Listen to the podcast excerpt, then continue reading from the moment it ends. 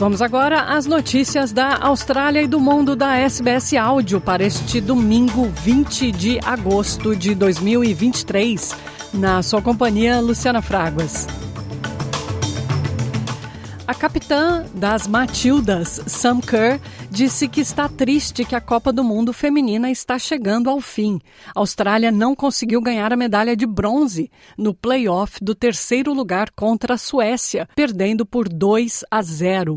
Um jogo em que as Matildas não jogaram bem e cometeram realmente muitos erros. O quarto lugar ainda é o melhor resultado da equipe em uma Copa do Mundo.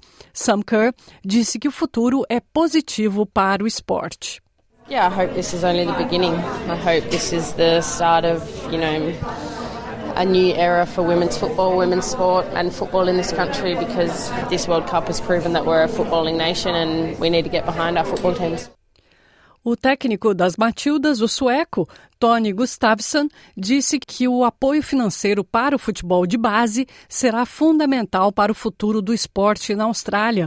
Ele disse que muitas lições foram aprendidas durante essa Copa do Mundo. There's some key areas that is interested. I think one is obviously the grassroots. Uh, the more players that play, the better players we will get. Uh, the more player that stays and stay longer in the game, the better players we will have. And then there's another space I'm passionate about, and that's the you know, U23 space. That gap that we have from the youth national team to the senior national team. I think we need a massive investment in that space because we've seen some players coming through that the step has been too big to go from the youth national team up to senior national team, and that middle step in between um, has to be invested in.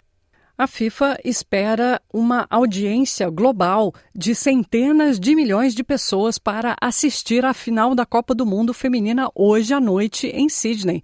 A Inglaterra enfrenta a Espanha nessa final e nenhum dos países venceu o torneio antes. Vamos ver então quem será o grande vencedor dessa Copa do Mundo de Futebol Feminina que já entrou para a história.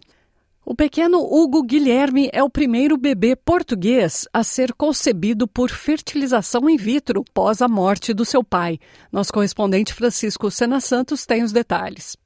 Este bebê foi o primeiro em Portugal a ser concebido mais de três anos depois de o pai ter falecido em 2019, vítima de uma doença oncológica. E para isso valeu uma luta de quatro anos da mãe, Ângela, para que se tornasse possível em Portugal engravidar do marido falecido com esperma preservado anteriormente, desde que houvesse um projeto parental explícito entre os dois.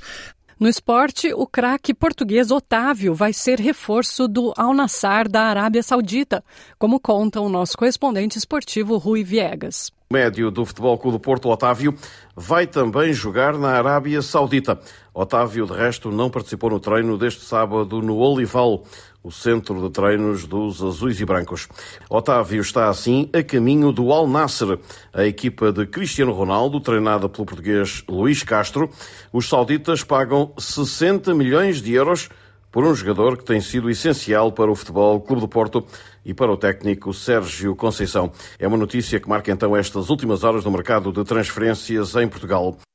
E o jogador brasileiro Lucas Paquetá, que atua pelo West Ham, futebol inglês, está sendo investigado pela polícia inglesa por participação em esquema de fraude e apostas em resultados de jogos, conta o nosso correspondente em São Paulo, Luciano Borges.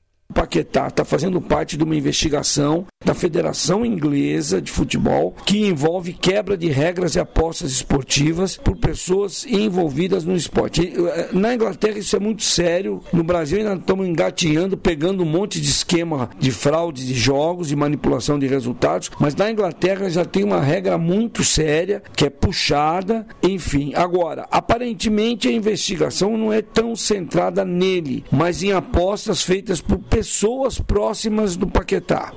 Mas lembrando aí que o estrago já foi feito. O técnico da seleção brasileira, Fernando Diniz, retirou Lucas Paquetá da lista de jogadores para as partidas eliminatórias para a Copa do Mundo de 2026. E também ele, que seria vendido para o Manchester City, acabou perdendo a negociação Manchester City do Pep Guardiola, não foi adiante, não vai mais comprá-lo do West Ham.